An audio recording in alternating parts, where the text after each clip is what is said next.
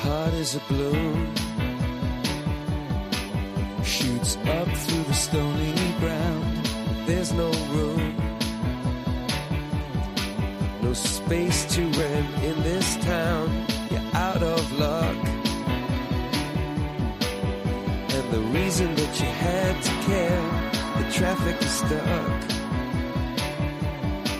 And you're not moving Comienza en Radio María Sexto Continente, con el obispo de San Sebastián, Monseñor José Ignacio Munilla.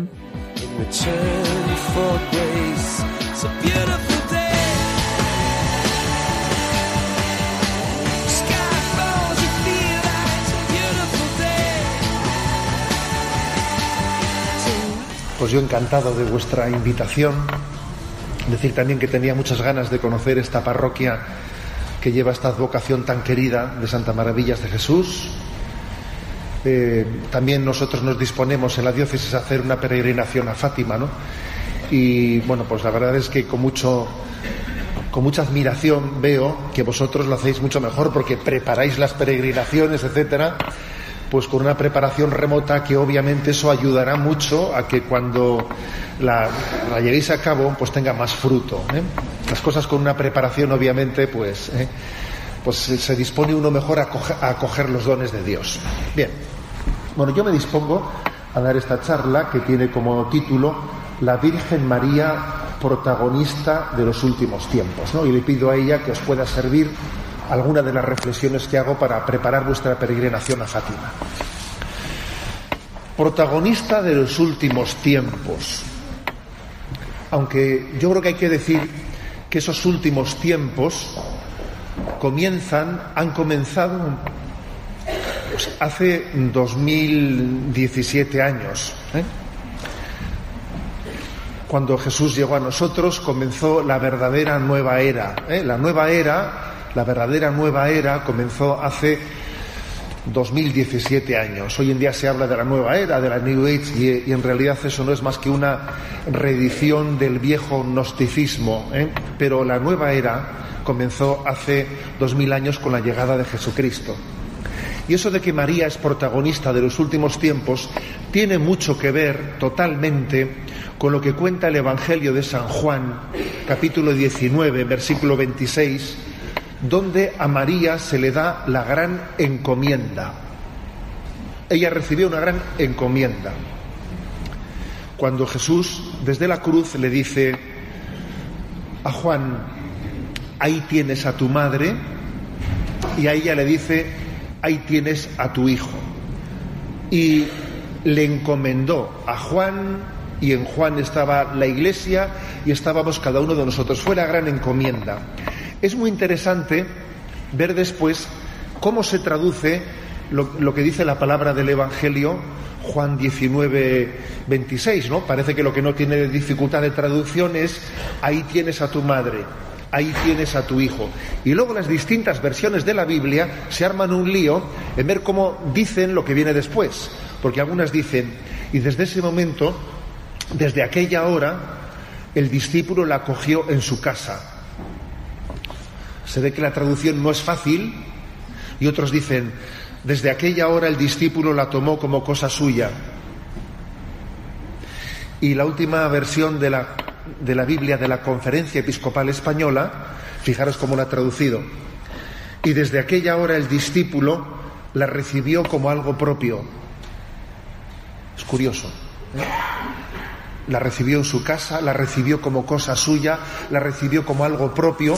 Esas palabras que las tenemos en griego del Evangelio de San Juan encierran un gran misterio, como algo propio, como cosa suya.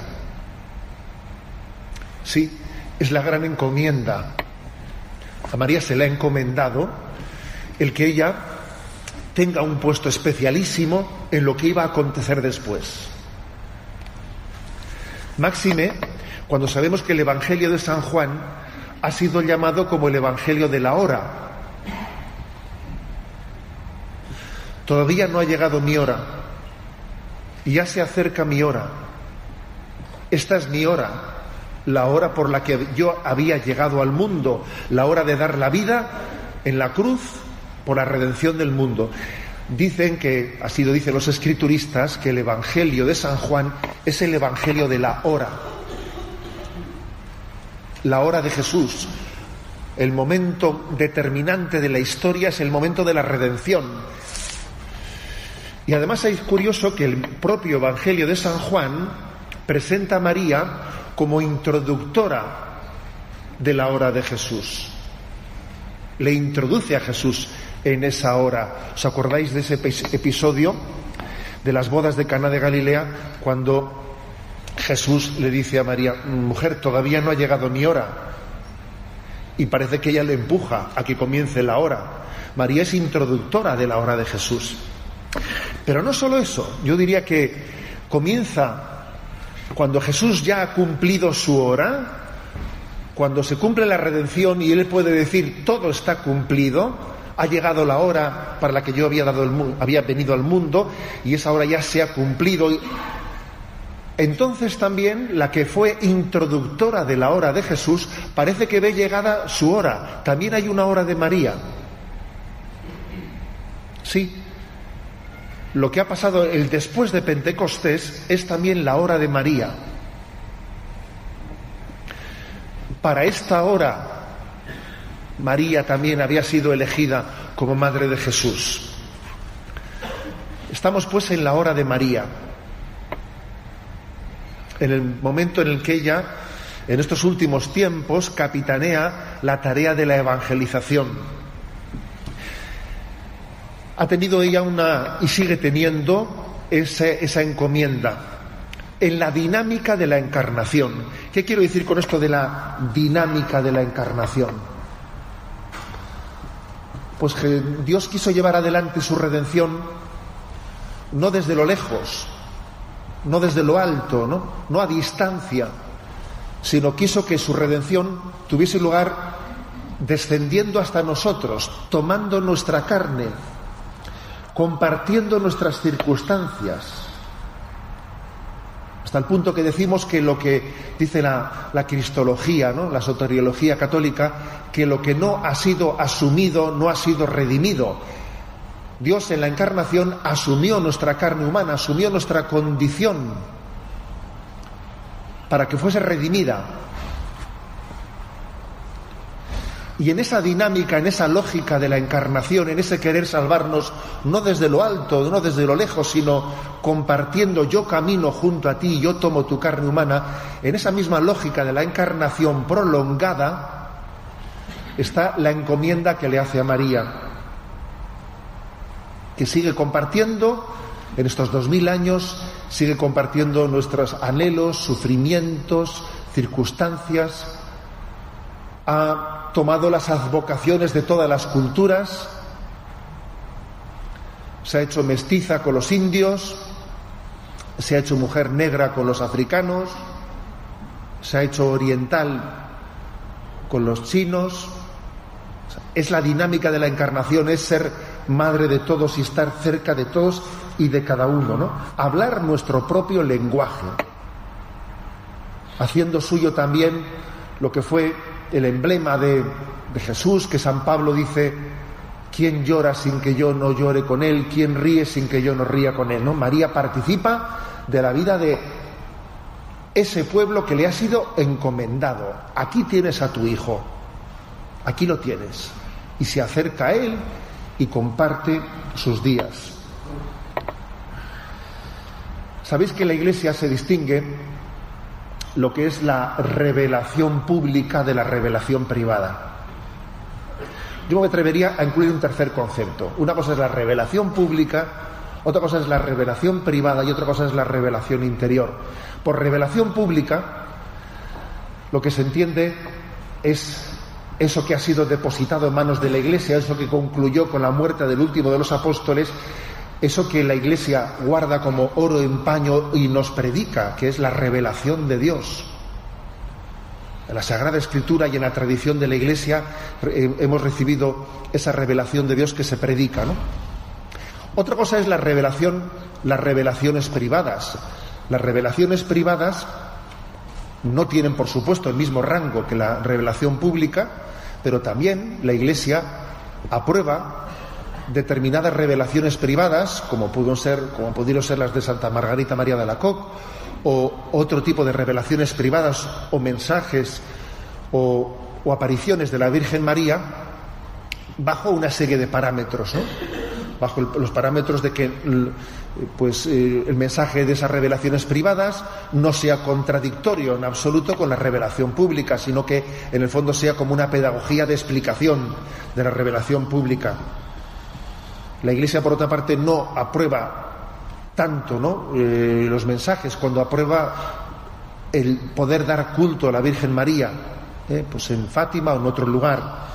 Y sobre todo lo que la Iglesia discierne es la medida que esas revelaciones privadas, esas apariciones de la Virgen, pues hayan dado a fruto muchas conversiones. Ese es el contexto de discernimiento en el que la Iglesia discierne unos signos para formar unas revelaciones privadas. Pero yo me quisiera fijar en un tercer concepto de revelación, no el de la revelación pública o el de la revelación privada, que generalmente solemos hablar en esos dos conceptos. También existe lo que se llama una revelación interior, lo que dice San Pablo, el Señor se quiso revelar en mí, el que el Señor haya querido también con la ayuda de María ser dado a luz dentro de nosotros por una experiencia interior del conocimiento profundo del amor de Dios que tiene lugar en las conversiones que Dios nos permite tener. Toda conversión Toda conversión es un don del Espíritu Santo en el que María interviene dando a luz a Jesús dentro de nosotros. Y eso también es de alguna forma una revelación interior. El Espíritu Santo nos da el don de la conversión y María interviene dando a luz a Jesús por el don de la fe dentro, dentro de nosotros. Y en este sentido, no únicamente en el que existen algunas revelaciones privadas, que son muy importantes y ahora las mencionaremos, pero especialmente en el sentido de que María asiste al parto de las conversiones. Toda conversión es un parto, es un nacer a la vida de fe y María asiste en ese parto dando a luz a su hijo en cada uno en cada uno de nosotros. La acción de María a lo largo de, estos dos mil años, pues quizás, claro, dos mil años son mucho tiempo, muchísimo tiempo y obviamente de los primeros siglos no tenemos datos como tenemos hoy en día. Fue en el quinto concilio de Letrán, si no me equivoco, en el año 1512, eh, cuando allí se dispuso que sería la Iglesia, sería el Papa el que tendría el discernimiento de qué apariciones de la Virgen pues son aprobadas. Y desde entonces la Iglesia, más o menos, ha aprobado unas 30, 29 apariciones de la Virgen María. La primera de ellas es la que tuvo lugar precisamente la Virgen del Pilar, allá por el año 40 cuando la Virgen del Pilar se aparece a, todavía estando en carne humana, se aparece a Santiago.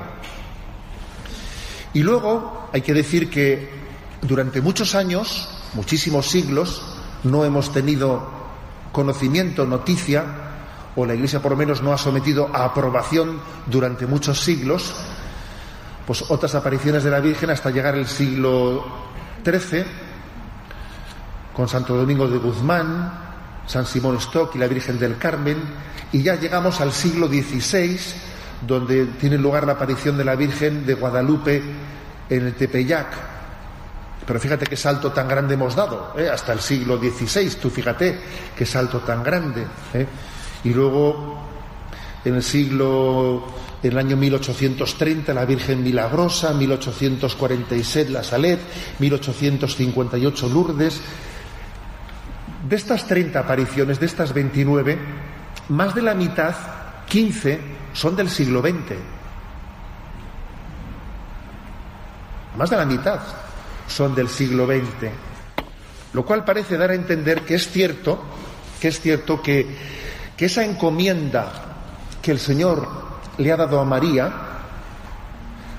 ha alcanzado, está alcanzando un protagonismo muy especial en estos últimos tiempos. Sí que parece que hay datos o signos para entenderlo, aun cuando su acción maternal ha sido continua y constante. ¿Qué tipo de acciones son las que realiza María? Es lo que más nos interesa. ¿Qué tipo de acciones son las que realiza María de una manera especial en todo en estos dos mil años, pero parece que de una manera especial en estos últimos tiempos? Distingo cuatro, cuatro diferentes. La primera, su asistencia en la acción de la evangelización de la Iglesia.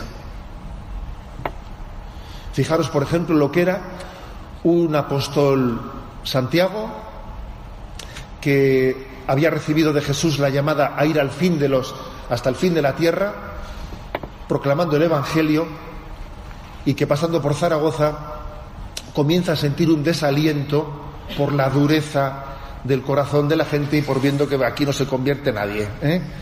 Y, cuando uno comienza con toda su ilusión a realizar una, la tarea de la evangelización y dice, esto es como predicar en el desierto y estoy echando perlas a los cerdos, ¿sabes? Y tiene la sensación de decir, pero bueno, esto, esto es muy duro. ¿eh? Que María en ese momento en el que los apóstoles podían sentir la desolación de la falta de los frutos, tuviese esa primera intervención de alentar para que, para que la evangelización siguiese hasta el final y no se desanimasen, es emblemático, es paradigmático. En el fondo, algo similar ocurre cuando en Guadalupe, cuando en Guadalupe existe un riesgo muy grande de que la fe no se pueda transmitir en el nuevo mundo. Porque claro, también habían llegado allí los conquistadores en aquellos primeros años allí prácticamente no había evangelizadores, solamente estaban los conquistadores, estaban los ejércitos, los indios los veían con un temor increíble, eh, ya sabéis que incluso eh, algunos que no conocían allí ni el caballo, no lo conocían, y cuando veían un hombre montado en un caballo se pensaban que era un ser, todo uno, no, no entendían que era un hombre. Encima de un caballo, tal era el temor que podía suscitar aquellos conquistadores que era difícil que ellos pudiesen acoger con confianza esa fe como si fuese dirigida a ellos, que se sentían personas tremendamente lejanas a esa cultura, ¿no?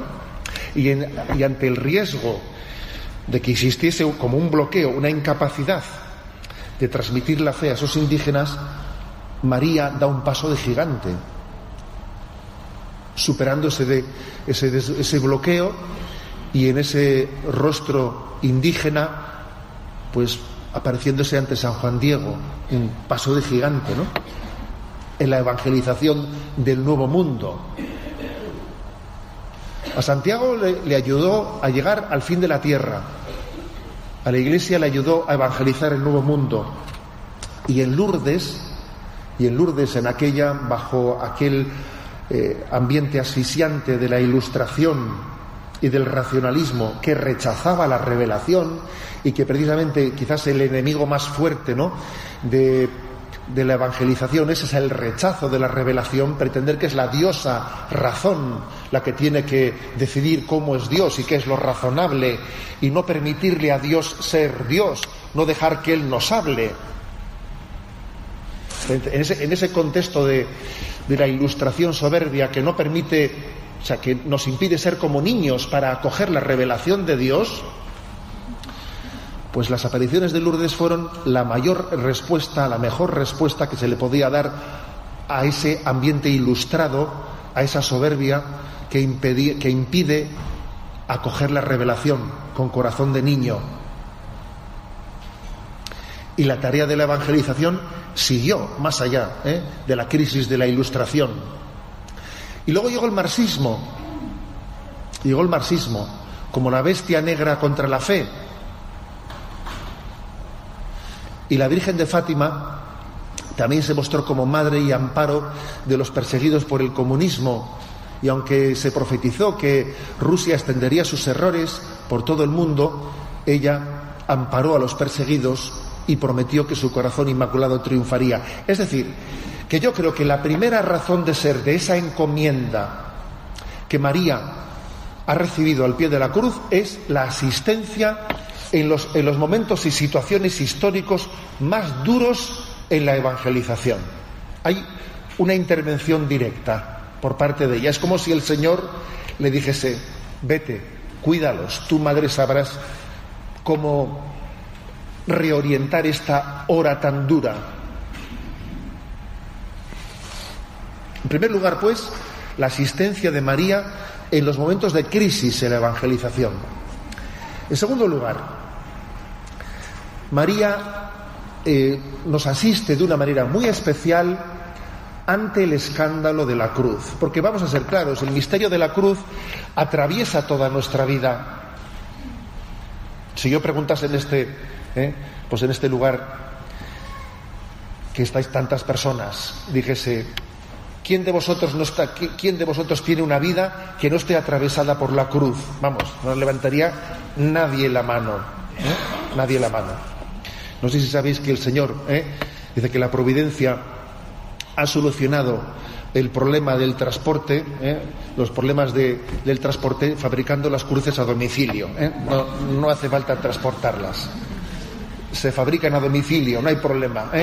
Forma parte de nuestra realidad constitutiva. Bueno, y nuestro, nuestro gran, nuestra gran tentación, pues es huir de la cruz escandalizarnos ante ella. Y Jesús, sabiendo de este misterio, Jesús actuó de dos maneras ante la cruz. Y María hace lo mismo. Jesús, ¿cómo actuó ante la cruz? Jesús hizo milagros, hizo signos concretos, sanando enfermos, incluso resucitando a algunos muertos,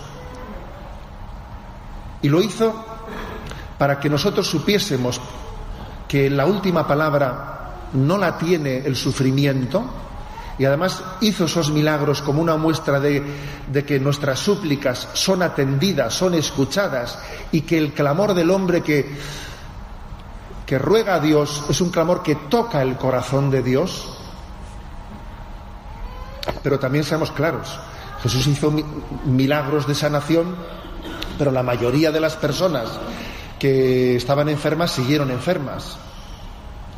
Y seamos también claros, las personas que fueron curadas fueron curadas no para siempre, sino para una temporada y luego volvieron a, enfermar y murieron. Vamos a ser claros. Luego digamos que la respuesta de Jesús ante, ante el escándalo de la cruz, que atraviesa todos los siglos, fue no sólo eliminar el dolor, sino abrazar la cruz, crucificarse el milagro no solo es vencer el mal, sino es también hacer del mal el instrumento de la redención. Y María también hace estas dos mismas cosas. María nos atiende en muchas de las súplicas que les dirigimos y cuando le pedimos que alivie nuestros dolores, muchas veces atiende, atiende estas súplicas. Nosotros mismos, los aquí presentes, muchas veces hemos sido escuchados y hemos recibido muchos milagros, pequeños milagros, grandes milagros de María, pero también ella nos, quiere enseñar, como nos enseñó Jesús, que el mayor de los milagros es abrazar la cruz y hacer de ella el instrumento de redención. No huir de la, de la cruz, sino entender que la cruz es el lugar de la hora, también de nuestra hora, la hora de la redención del mundo. Por eso, si el primer cometido de la encomienda de María es ayudar a la Iglesia en los momentos más difíciles de la evangelización, el segundo cometido de esa encomienda es el de que abracemos con fe y con determinación la cruz sabiendo que es nuestra gloria. No me resisto a dejar de leer unas líneas que son parte del testamento de Santa Bernardita, a quien nuestra Señora se le apareció en Lourdes, ¿no? Un alma tan predilecta de María, como fue Santa Bernardita, no fue preservada de la cruz en absoluto. Alguien tan predilecto recibió también el don de entender que, que la cruz era su momento de gloria. Y os leo, os leo estas líneas de ella extraídas de, de sus memorias, ¿no? y de las palabras que ella fue dejando por aquí y por allá, de Santa Bernardita. Por la pobreza en la que vivieron papá y mamá, por los fracasos que tuvimos, porque se arruinó el molino, por haber tenido que cuidar niños, vigilar huertos frutales y ovejas, por mi constante cansancio, te doy gracias, Señor. Te doy gracias, Señor, por el fiscal y el comisario y por las duras palabras del párroco. No sabré cómo agradecerte si no es en el paraíso por los días en que viniste, María, y también por los que no viniste, por la bofetada que recibí, por las burlas y ofensas ofrecidas, sufridas, por aquellos que me tenían por loca y por aquellos que veían en mí una impostora, por alguien que trataba de hacer un negocio. Te doy gracias, Madre, por la ortografía que jamás aprendí, por la mala memoria que tuve siempre, por mi ignorancia y por mi estupidez. Te doy las gracias. Te doy las gracias porque si hubiese existido en la tierra un niño más ignorante y estúpido, tú lo habrías elegido porque mi madre haya muerto lejos de mí, por el dolor que sentí cuando mi padre, en vez de abrazar a su pequeña Bernardita, me llamó hermana Bernarda. Te doy gracias.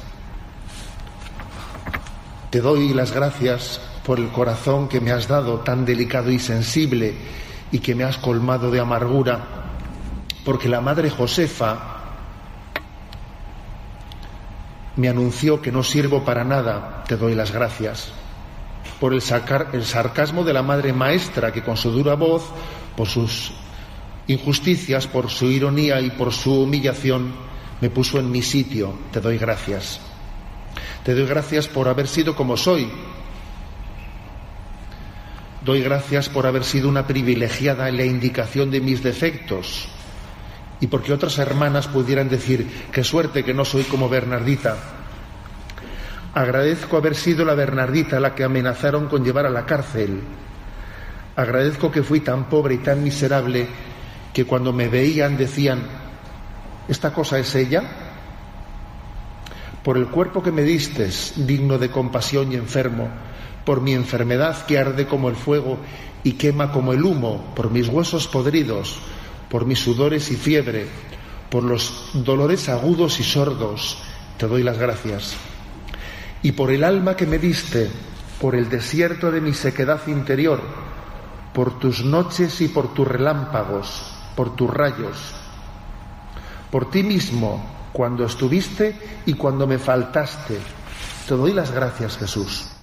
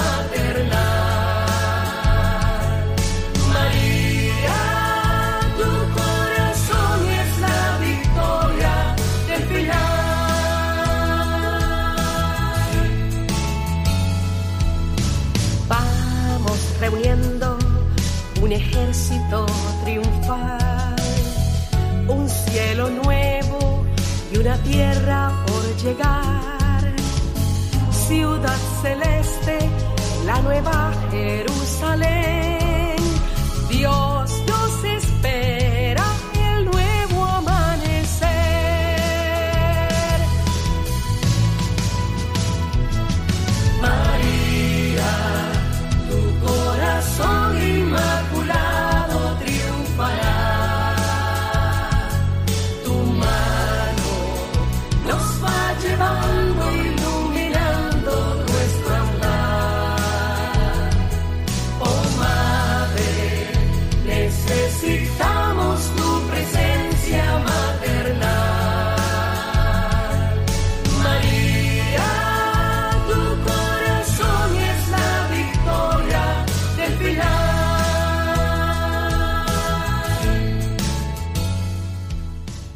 Bueno, digo yo que si un alma privilegiada de María, alguien al que ella eligió para mostrarse al mundo, también ha sido un alma que ha vivido especialmente el misterio de la cruz, así entenderemos que María ha venido a este mundo con la encomienda no sólo de aliviarnos de las cruces, sino que descubramos en la fe que la cruz nos revela la gloria de Jesucristo. En tercer lugar, la tercera gran encomienda eh, que María ha recibido en este momento, ayudarnos a vencer una gran herida que tiene este, esta cultura actual, y me atrevo a decir en los últimos tiempos, que es la gran herida de la falta de autoestima que arrastramos tantos. La falta de autoestima.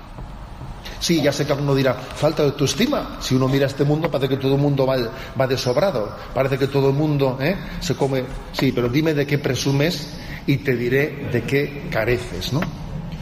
Muchas veces la presunción lo que hace es esconder desesperanza. Uno está presuntuoso delante de los demás y luego se queda solas y se viene abajo. Se viene abajo. Este mundo tiene una gran falta de autoestima. Ayer cuando venía para aquí, por la noche, en un momento de, debi- de debilidad que tuve, ¿eh? y cambié de Radio María a la COPE, ¿eh? estaban, estaban en, el, programa hablando de, las adicciones, ¿no? De las adicciones, eh, de las compras compulsivas, etcétera, ¿no? De los tratamientos psicológicos y psiquiátricos que son necesarios para poder curar determinadas heridas de psicológicas de compulsividad, de falta de control de uno mismo, etcétera, etcétera, ¿no? Pero es que es que hay que decir claramente ante el mundo que detrás de esas heridas que hoy en día quedan patentes de adicciones, de falta de, de- serenidad y dominio de, de nosotros mismos, se esconde la herida de la falta de autoestima. Cuando uno no se quiere a sí mismo, no se quiere a sí mismo, pues es, huye para adelante, huye. Y huye agarrándose a lo que puede y, está buscando compensaciones ¿eh? para que alivien, si es posible, que no lo es, ¿no? Esa falta de autoestima. Hay una gran herida, una gran herida que es la que no nos queremos a nosotros mismos, no nos apreciamos. Y es María, yo creo que de una manera especialísima, la que nos revela que solo por la experiencia del amor de Dios se puede sanar la herida de la falta de autoestima. Solo cuando uno sabe que Dios le quiere es cuando puede quererse a sí mismo. Este mundo no se quiere a sí mismo porque no ha conocido que Dios le quiere. Si Dios me quiere a mí mismo, yo como me voy a despreciar. Esa sensación que tiene tantas personas, ¿no? De que uno siente asco de sí mismo, que no se acepta, que huye adelante porque en el fondo no está a gusto consigo mismo, en el fondo es porque no ha conocido quién soy yo para despreciarme si Dios me quiere. Mirad, María, la palabra María, ese nombre propio tan bello, tan hermoso, María significa amada de Yahvé. Es una etimología complicada, porque la primera vez que aparece la palabra María es cuando el pueblo de Israel estaba en el exilio en, en Egipto. Es una etimología que puede mezclar el hebreo y el egipcio. Pero María, amada de Yahvé, nos revela que lo más importante que Dios, sea, que, que María quiere que conozcamos es que Dios te quiere, Dios te ama. Si Dios soy amado de Dios, todo lo demás ya es relativo. Ahí está fundada mi vida. Tengo un suelo firme en el que puedo pisar, un suelo firme. Y luego habrá problemas y que salga el sol por antequera, ¿sabes? Pero tengo un suelo firme, que eso es muy importante. Cuando pintan en bastos, el asunto está no cuánto te zurran, sino si tienes suelo firme para resistirlo. Ese es el problema, no si me zurran más o si me zurran menos. El asunto está, yo tengo un suelo firme o no.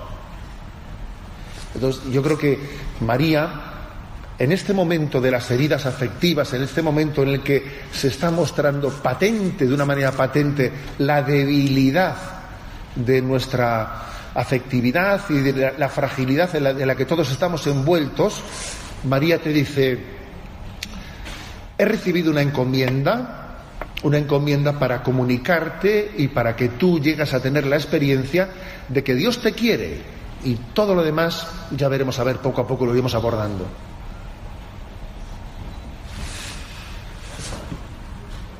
En cuarto lugar, he dicho que la primera encomienda de María es asistir a la evangelización de la Iglesia en los momentos históricamente más complicados. La segunda, la segunda encomienda de María, pues es la, la de no solo aliviarnos, sino casarnos con la cruz, desposarnos con ella y saber que la cruz es también nuestra hora de redención. La tercera tarea, como he dicho, es, es fundar la autoestima del hombre tan herido en el amor que Dios nos tiene. En cuarto lugar, la cuarta encomienda de María es, sin duda alguna, es la de pisar, seguir pisando la cabeza de Satanás. Porque existe, fijaros, hoy en día, existe una conmoción muy grande al ver, el poder del mal. Es curioso, pero os puedo, sin, sin revelar indebidamente ¿no? pues, eh, la intimidad de nadie, os puedo decir que en los últimos, en los últimos días y semanas he visto, he conocido a personas que se han acercado para hablar, ¿no? que lo han hecho desde el impacto que ha causado en ellos ver el poder del mal, el rostro de Satanás. Hay personas que antes que llegar a creer en Dios, creen en Satanás, porque ven su poder. No es, no es, una forma ordenada de llegar a la fe, ¿verdad? Pero es curioso que en este momento hay personas que al, al tener la experiencia de que existe un mal en el que parece como si se le hubiese pasado la rosca al demonio, ¿no? Que ha apretado tanto que se le ha pasado la rosca, ¿no? Se dan cuenta de que el mal no puede tener como explicación meramente la mala voluntad de una persona, ¿no? Que es algo que, que trasciende la voluntad de una persona. Y entonces, eh, así como también hay personas hoy en día que creen en la iglesia sin creer en Dios, que eso es increíble, pero eso ocurre. Hay personas hoy en día que creen en la iglesia aunque todavía no han llegado a creer en Dios. ¿Por qué? Porque entienden, bueno, la Iglesia por lo menos eh, ayuda para, pues para mostrar un, una, unos buenos comportamientos morales, ayuda para educar la familia. Hay personas que mandan a sus hijos a los colegios católicos sin creer en Dios, fíjate. Hay personas, paradójicamente, que creen en la Iglesia y no creen en Dios. Algo así también puede pasar hoy en día, que puede ocurrir que alguien crea en Satanás y ve, ve, su, ve su acción y no crea en Dios. Y, entonces es terrible, es terrible eso. Es terrible. Y sí, es cierto que existe Satanás. Y sí es cierto que su poder, su poder es, es grande, ¿no? Pero también es importantísimo saber que ese poder de Satanás Cuando dice, por ejemplo, la secuencia de Pentecostés, ¿no? Mira el poder del pecado cuando no envías tu aliento. Mira el vacío del hombre cuando tú le faltas por dentro. Pero es que es muy importante entender que Dios no nos falta por dentro, que el poder de Satanás está integrado en un, en un plan providente de Dios que es capaz de sacar bienes de los males. Y eso María nos lo revela. Y María pisa la, cabeza, la, cabeza de la serpiente integrando hasta el, hasta el poder de Satanás en un designio salvífico. Los que sois oyentes de Radio María, ¿no? Me habéis escuchado porque ya no, uno ya no tiene anécdotas para contar ya después de tanto hablar, ya no tiene nada nuevo que decir, ¿eh? Eso os lo digo. Bueno, pero recuerdo que yo en Radio María he contado, yo creo que más de una ocasión, he contado una anécdota que viví de adolescente que, que luego me ha llevado a mucha reflexión, ¿no? Sobre hasta qué punto el mal Dios también es capaz de integrarlo en un designio salvífico. Recuerdo que siendo adolescente, pues en el caserío de nuestra madre, entonces vivía su hermano mayor, ya, ya fallecido, era un casero, pues es un hombre que toda su vida la había vivido en el campo, ¿no? Y, y me pidió, me pidió pues que fuese a ayudarle a un lugar lejano, a, un monte donde había, donde una vaca primeriza, pues iba a dar a luz por primera vez, ¿no? En una borda en un lugar lejano. Que, bueno, fuimos allí a asistir a aquel parto y era su primer, era su primer parto y tuvo un mal parto, cosa rara en la naturaleza, pero aquella vaca no reconocía al ternero, no lo reconocía. No se acercaba a lamerle, no le daba de mamar, lo, abandonaba. Y me decía mi tío, pues se va a morir aquí, porque fíjate, no podemos llevarlo a ningún lado. Y entonces estábamos dentro de la borda y me dijo él, espérate, que vengo dentro de un rato. Fue a un caserío vecino y trajo, atado con una cadena, un perro de esos, pero un perro malo que tenía un ladrido que te asustaba, ¿no? A mí me asustaba, atado con una cadena, un perro pero malo, malísimo, ¿eh? Que lo ató en un poste de la borda a una distancia que no llegaba al ternero nacido, que no podía levantarse, se pegaba unos golpes en el cuello increíbles intentando morderle al ternero, no podía, se volvía a lanzar, parecía que aquella, aquella vaca primeriza que había dado a luz, en primer momento huyó, escapándose de ese perro, pero luego se puso nerviosa, volvió, volvió su instinto, no terminaba de, de decir lo que tenía que hacer y empezó a cometer al perro, le empezó a cometer, le pegó una, una andanada con, con, los cuernos, le levantó al perro y se acercó al ternero y empezó a, a lamerle y a darle de mamar. Yo dije, madre mía. ¿eh? Me acuerdo que le pregunté al tío, ¿esto a ti te lo había explicado alguien? ¿Eh? Y me dijo él, no, se me ha ocurrido. ¿eh? Pero claro, yo vi aquella jugada y dije, pero madre mía, pero es impresionante, ¿no? Y de esa anécdota yo me he acordado muchísimas veces en la vida, me he acordado muchas veces. Porque he comprobado que cuando han venido momentos en los que, en los que tú has visto que está, está el diablo, está el demonio desatado, ¿eh?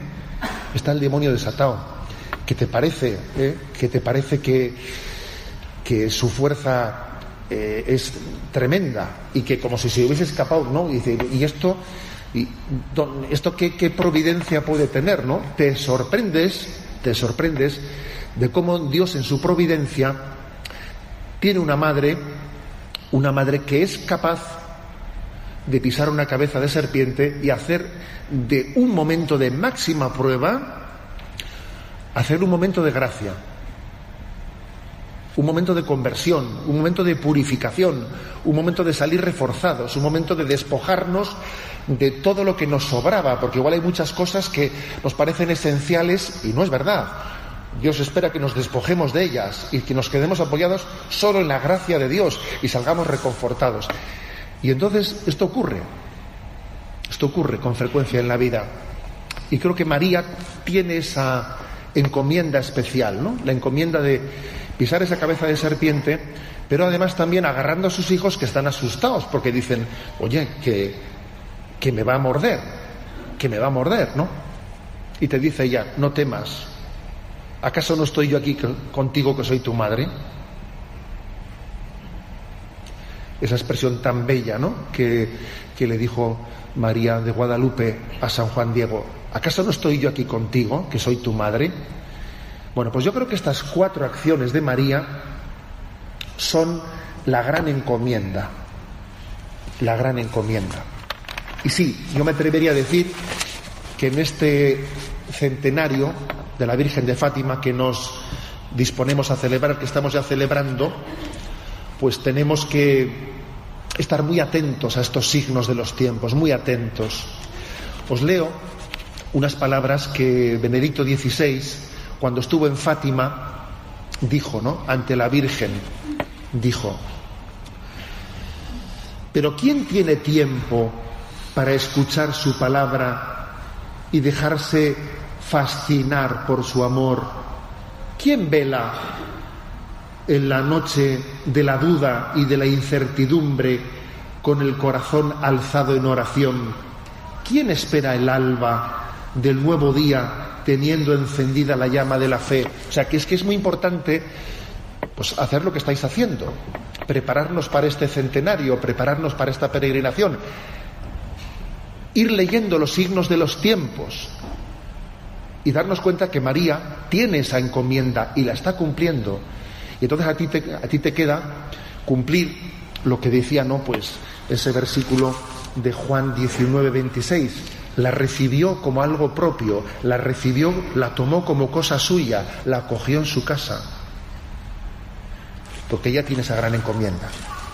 Yo me atrevería a decir que María es como la gran capitana de la nueva evangelización. El padre rey jesuita, que, eh, invidente, que muchos le conoceréis, porque también creo que seguro que ha estado también en algunos lugares, habrá compartido charlas y cosas. El padre rey tiene una imagen que dice, la iglesia es como una nave, como una nave que tiene por mástil la cruz, por velamen la confianza en Dios,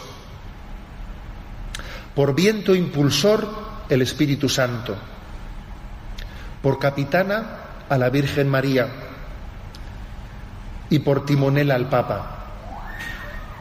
Creo que es una, una imagen hermosa, ¿no?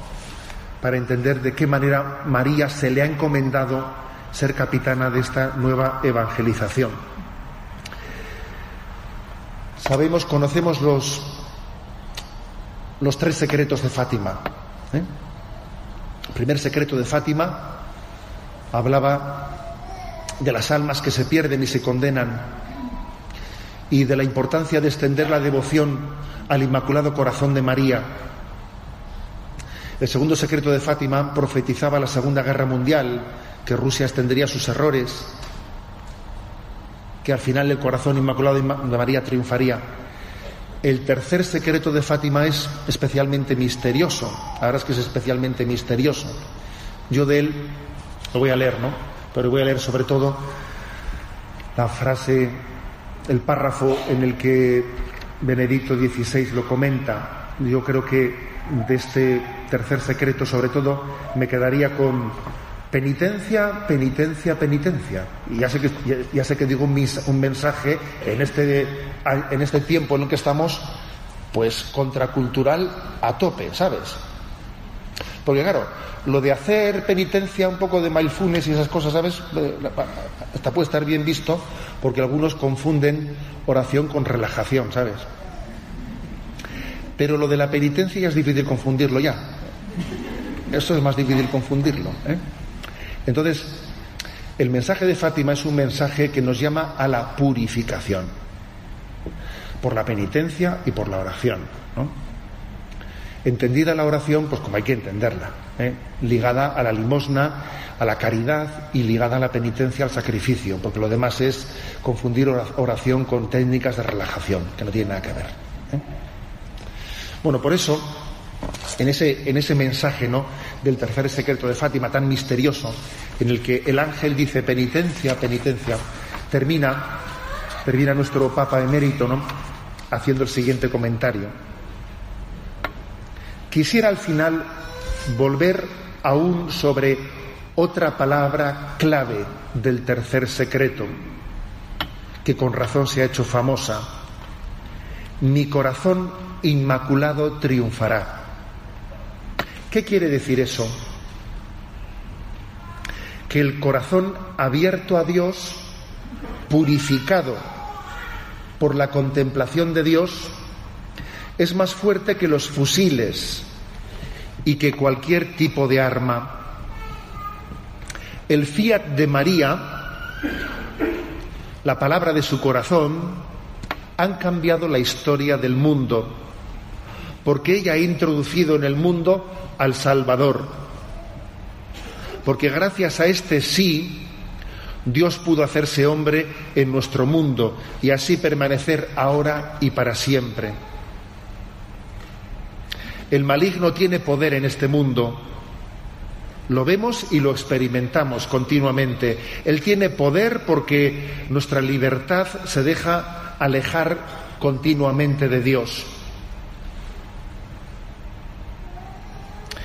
Pero desde que Dios mismo tiene corazón humano y desde y de ese modo ha, ha dirigido la libertad del hombre hacia el bien, hacia Dios, la libertad hacia el mal ya no tiene la última palabra. Desde aquel momento cobran todo su valor las palabras de Jesús. Padeceréis tribulaciones en el mundo, pero tened confianza. Yo he vencido al mundo. Este mensaje de Fátima ¿no? nos invita a confiar en esta promesa. Son las palabras con las que Benedicto XVI comenta el tercer secreto de Fátima. Habrá tribulaciones, habrá persecuciones, pero lo importante es que nosotros no nos asustemos, no temas, pequeño rebaño de Israel, por las pruebas de la vida, no tengas miedo. ¿Acaso yo no estoy contigo? ¿Acaso María, que es nuestra madre, no nos acompaña? Yo creo que por lo tanto, eh, después de hacer esta pequeña reflexión sobre la encomienda que tiene María en los últimos, en los últimos tiempos, en toda la historia, pero especialmente en los últimos tiempos, yo creo que hay que terminar diciendo, Sagrado Corazón de Jesús, en ti confío, Inmaculado Corazón de María, sed mi salvación. Es el resumen, y en eso está todo dicho, ¿no? En la confianza en que juntos de la mano no tenemos que temer.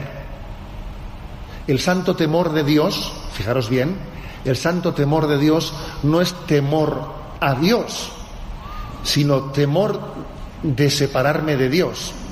Todo lo temo si me separo de la mano de Dios. No le temo a Él, me temo a mí alejado de Él. Ese es el verdadero temor. Y ya que estamos en la, en la parroquia de Santa Maravilla de Jesús, yo creo que me gustaría terminar con una palabra suya, ¿no? Con el título de ese famoso libro, que al que no lo haya leído yo le recomiendo que lo lea. A mí me hizo un bien inmenso, ¿no? Cuando lo leí siendo seminarista, si tú le dejas, ¿eh? si tú le dejas, si tú dejas que Jesús esté contigo, si tú vas de la mano, no tienes a qué temer. ¿eh? El auténtico temor es el dejarnos de la mano de Dios en vez de ir acogidos de su mano. ¿eh? Muchísimas gracias.